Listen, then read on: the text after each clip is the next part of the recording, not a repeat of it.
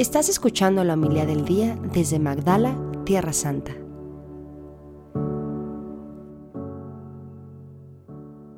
Un día al atardecer, Jesús dijo a sus discípulos, Vamos a la otra orilla del lago.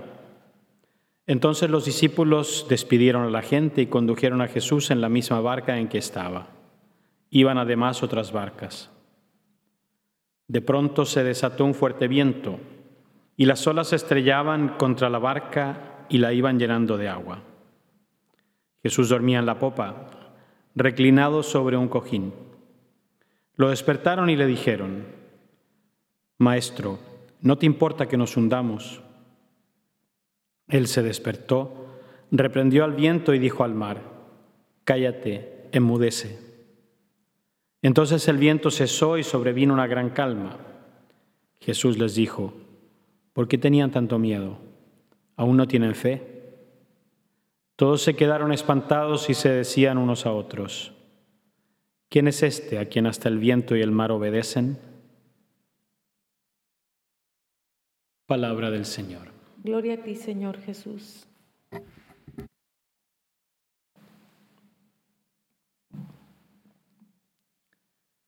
Hoy, mientras estábamos a la comida con los padres, eh, acá son las 3 de la tarde, entonces ya comimos.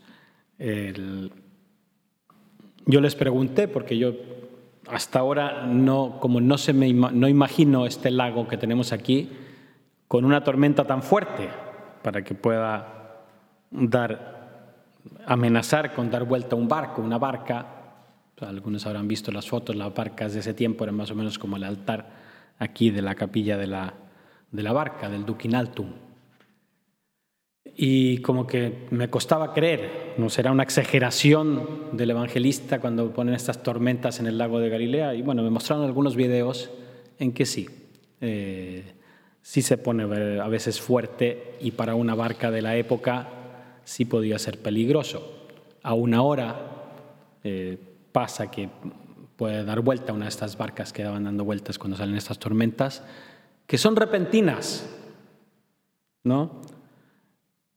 Porque uno puede ver, ahora hemos tenido mal tiempo todo el tiempo y sí, se ve el lago un poquito agitado, pero no, si uno más o menos eran pescadores, entonces eran expertos en este mar, entonces no es que podían tener miedo, por algo salieron. Si hubiera sido algo que veían venir, le habían dicho, Jesús no es prudente, eh, mira cómo está el tiempo, mira las olas, tal vez no. Entonces los agarró ahí, como dice el Evangelio, de pronto. Y parece que eso es común cuando hay tormentas, que no es que son muy anunciadas. ¿no? Hay, sí, el tiempo está feo, pero no uno no se imagina que va a saltar esa tormenta. Y Jesús duerme. Jesús duerme en la barca. Pensaba, Jesús se fía de sus discípulos, sabe que son hombres de mar. Entonces digo, bueno, estoy tranquilo, puedo dormir.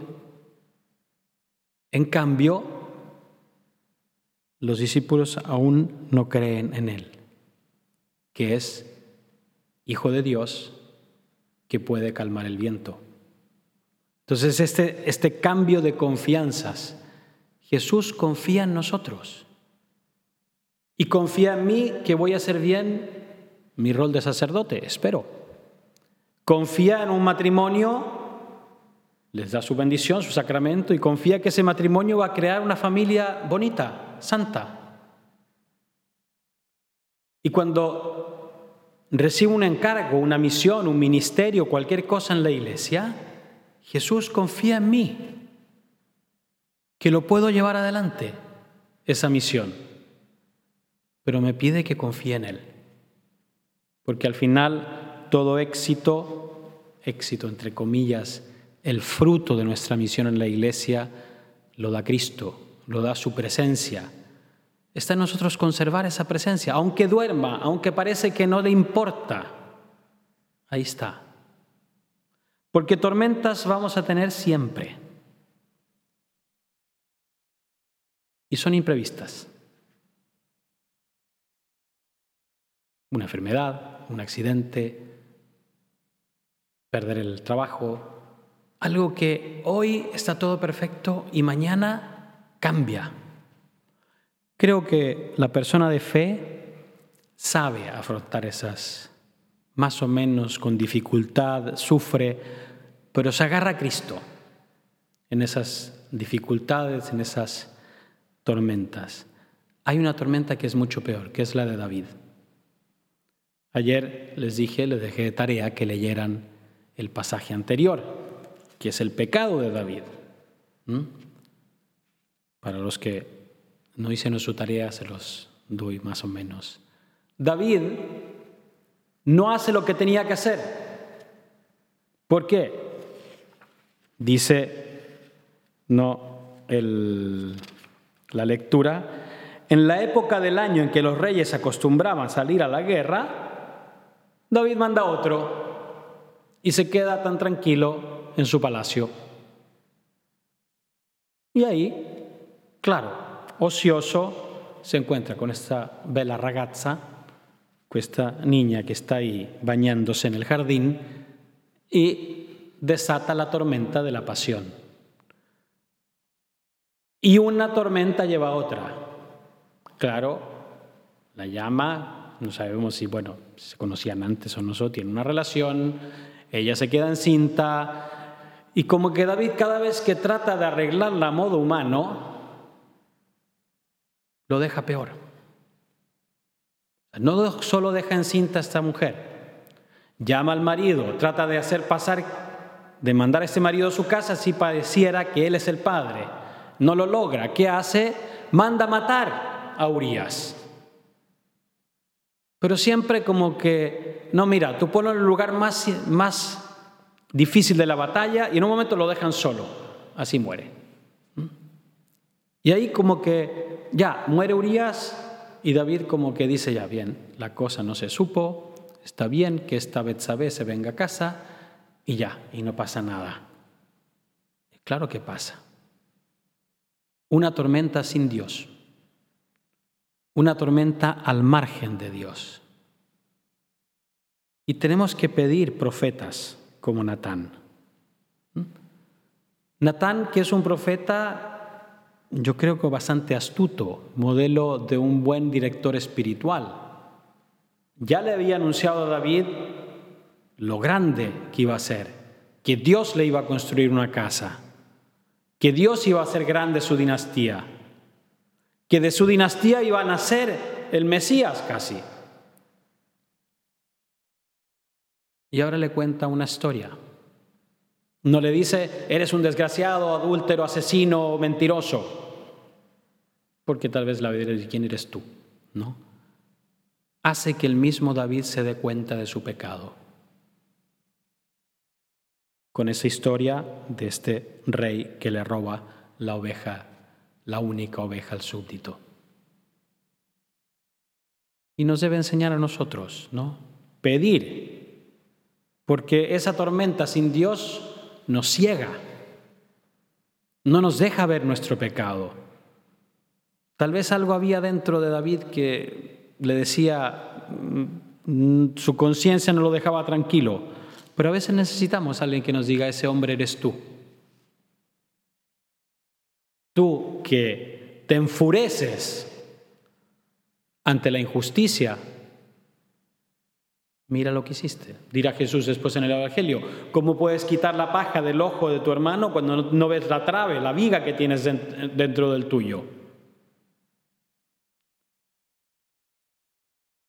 Natán le hace ver a David esa viga que tenía dentro de su ojo, ese pecado, esa tormenta que llevaba dentro. Y creo que aquí está la grandeza de David. David no se excusa, no se inventa sofismas. David dice, he pecado contra el Señor. Y acepta con humildad la sentencia que le impone el Señor. Nuestro pecado no es indiferente, por mucho que sea de oculto, en el secreto, tiene un efecto para toda la iglesia. Y eso se ve en esta enfermedad de este niño. niño inocente. Tantas veces nuestro pecado lo pagan inocentes, personas que no tienen culpa. Entonces tenemos que tomarnos en serio, no que la vida gire en torno al pecado, pero sí el pecado como eso que nos quita la relación con Dios, que nos quita esa presencia aun cuando se da que de Cristo durmiendo. Como digo, tormentas hay en la vida muy difíciles, Cristo está presente y las afrontamos. La tormenta del pecado, la tormenta de la pasión, la tormenta de la, tentación sin Cristo nos arruina. Y no solo nos, nos, arruina a nosotros, sino que va arruinando también a quienes nos rodean, va contaminando. El pecado tiene ese efecto como un tumor que va contaminando el resto del organismo. Pidamos la gracia de tener esa luz, que es ese Natán, que nos hace ver, mira lo que has hecho. Y reconocer como David, Señor, he pecado contra ti. El salmo es muy bonito, ese salmo 50 o 51 en sus Biblias, ¿no? El miserere. Qué bonito salmo cuando tenemos la desgracia de caer en el pecado, rezarlo con humildad y decir, Señor, contra ti, contra ti solo pequé, la maldad que tú aborreces, eso hice yo. Y pedir esa gracia, Señor, dame un corazón puro, renuévame, ¿Qué es lo que pedimos en la confesión? Señor, crea en mí un corazón puro, un espíritu nuevo para seguir tu camino. ¿No? No quiero vivir lejos de ti, lejos de tu rostro. No me retires tu Santo Espíritu. Eso es lo que venimos a pedir en la confesión. Y Dios nos devuelve su salvación, que regocija. Es el fruto, ¿no? Después de confesarnos, sentimos ese gozo, esa alegría, ¿no? De haber sido perdonados. Y ese deseo de llevar a otros por ese camino, de, enseñaré a los descarriados tus caminos, ¿no? De anunciar que Dios es misericordioso. Pidamos esa gracia de no perder de vista, aunque Cristo duerma, su presencia en nuestras vidas agarrarnos de Él y tener la valentía del Señor, sálvame. Porque a Él sí le importa. No es que no se importe, ¿no? No te importa que nos hundamos.